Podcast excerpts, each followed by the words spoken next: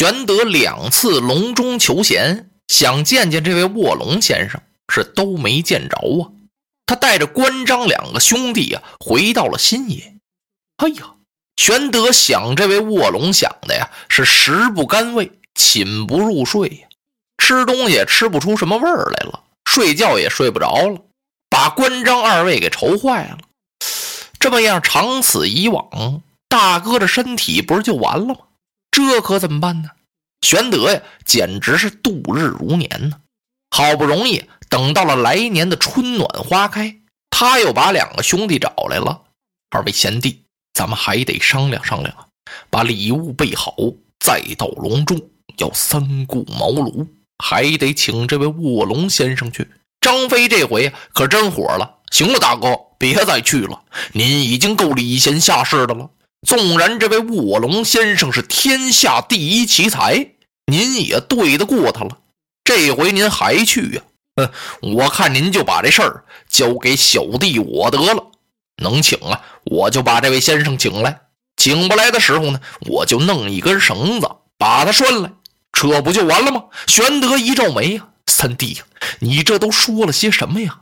哪有这么请贤士的呀？关羽呀，心里也不痛快。大哥，方才我家三弟这话说的好像有些无理，可是呢，也不能怪我三弟，他这是为您呢。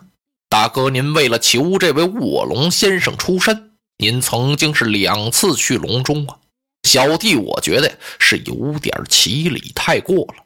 这位诸葛先生是不是徒有虚名？没有什么真才实学呀！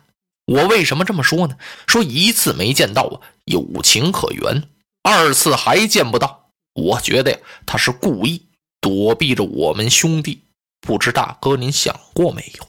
玄德摇了摇头：“二弟呀，不能这样。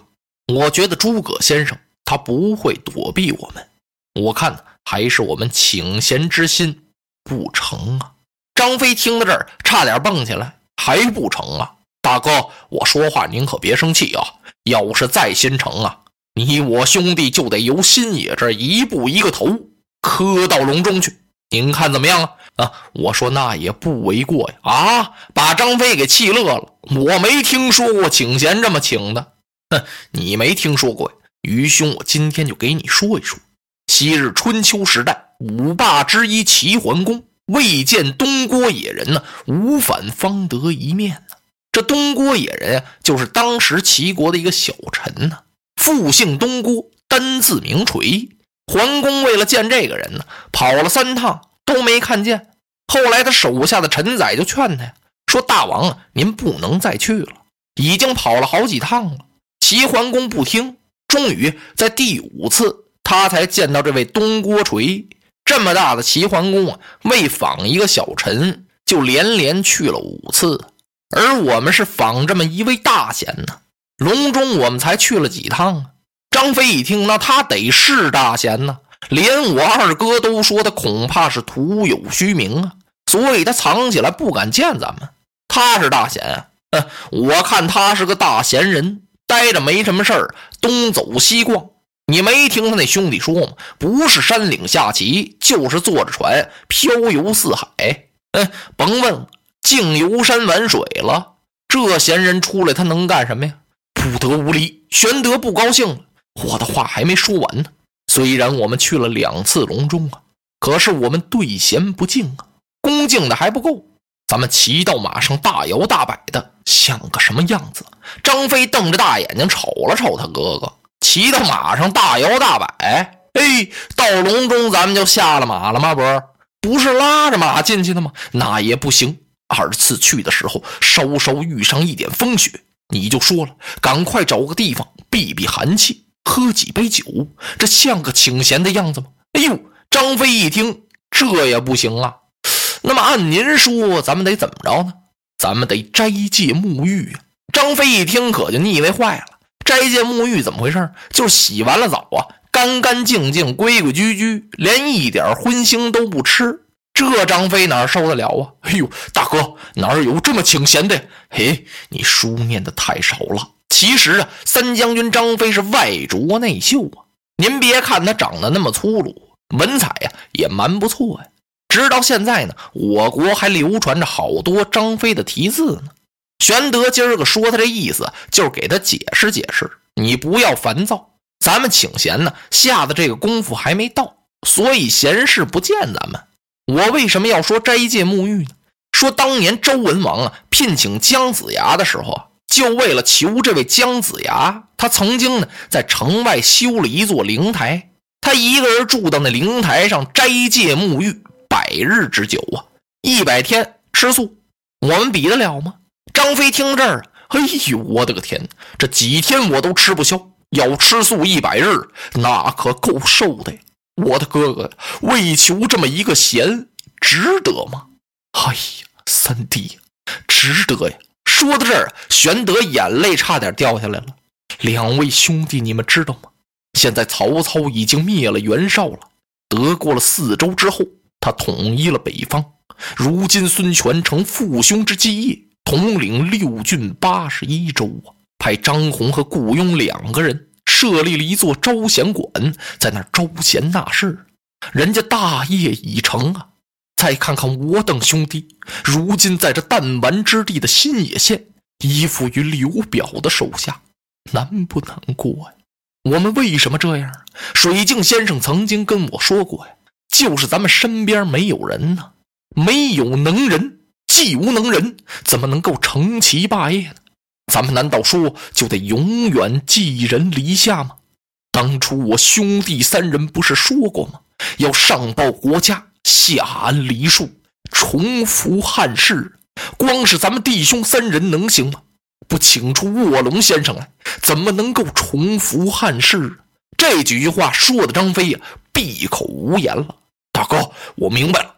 这次您甭说三顾茅庐，九顾百顾，小弟我也跟随您去。玄德高兴了。那么二位贤弟准备礼品，我们是斋戒动身呢。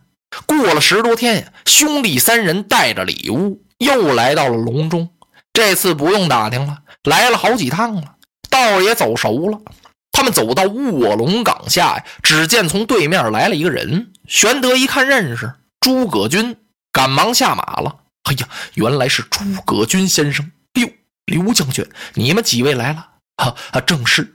不知令兄可在家下？说这句话的同时啊，玄德瞅着诸葛均，他那心里头啊是砰砰直跳啊，心说卧龙先生在没在家呀？不是今天早上又访友去了吧？您别看玄德说张飞，你这么着不恭敬，那么着不对。不要着急，其实他这心里啊，比谁都急呀。诸葛均微微一笑啊，您几位来的太巧了，我家兄长刚回来，正在家中看书呢。几位将军，请到家中一叙吧。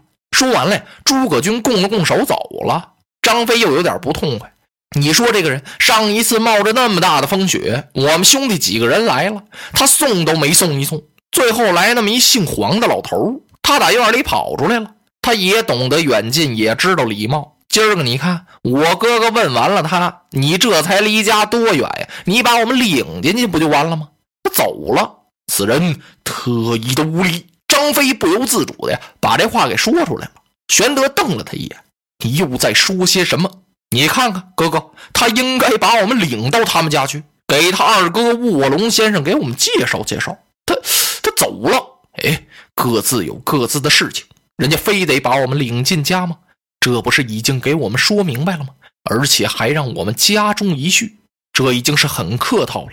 你又在说些什么呀？随我来啊！遵命。他们兄弟三人来到门前，玄德一叩门，小童儿出来开门一看，哎呦，刘将军，您又来了啊！小童哥，这次先生在家呢吧？啊，在家呢，昨儿刚回来的，正在草堂睡觉呢。待我给您通禀一声。哎，慢来，慢来。玄德冲着小童摆摆手：“先生正在睡觉呢，不要惊动，让我自己去见吧。”小童一看，这位刘将军来了好几次了，自己见就自己见吧。小童点了点头。玄德告诉两个弟弟：“你们在门外等候，不许惊扰。说话小点声音，把马呀拉那边拴上，远着点先生睡觉呢。”说完了，玄德蹑足千踪走进来了。来到草堂前，他刚登上台阶一看，果然草堂上有一个人呀，是仰卧而眠呢。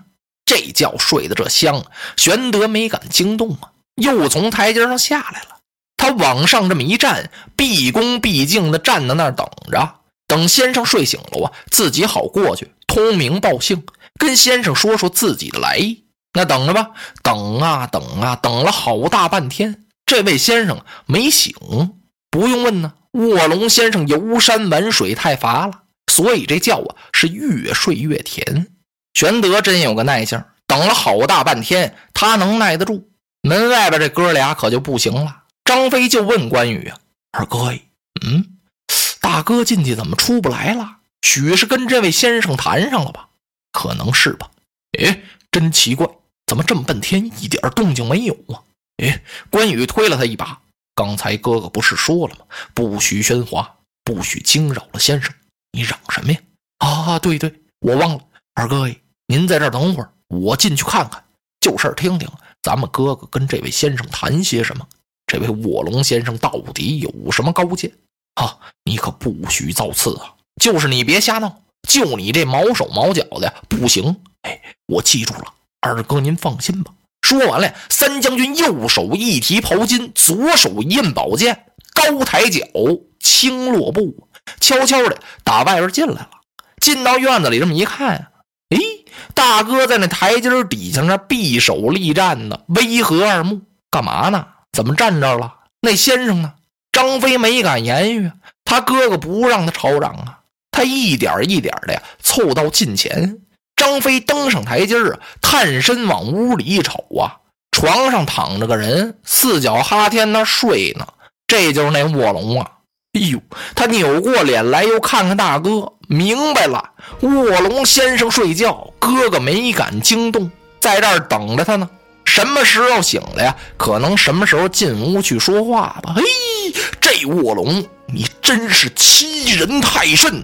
他由打台阶就下来了。走到玄德的身边，强压着怒火：“大哥，您等他睡醒了啊！”哎，玄德摆了摆手：“不要嚷，正是。”哎呦，我的傻哥哥呀！您知道他这一觉睡得多会儿去呀？哪能这么等着呀？我有办法了，您等我上后边去，给他放一把火，把这屋子给他点着，他是立刻就醒了。落花葬黄冢，花蝶各西东。千年之后的我，重复着相同的梦。恍惚中。